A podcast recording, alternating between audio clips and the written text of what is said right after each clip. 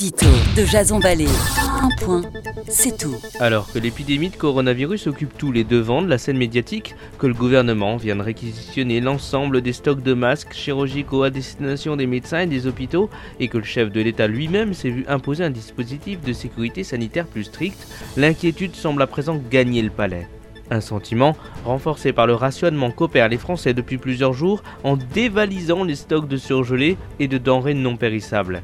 C'est l'effet papillon. Petite cause, grande conséquence. Il y a en effet de quoi être songeur quand on voit le nombre de victimes au niveau mondial et l'ensemble des méthodes employées à ce stade 2.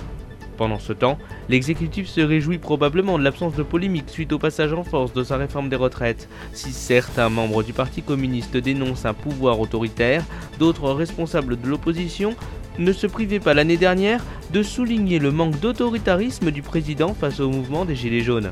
Décidément, deux poids, deux mesures.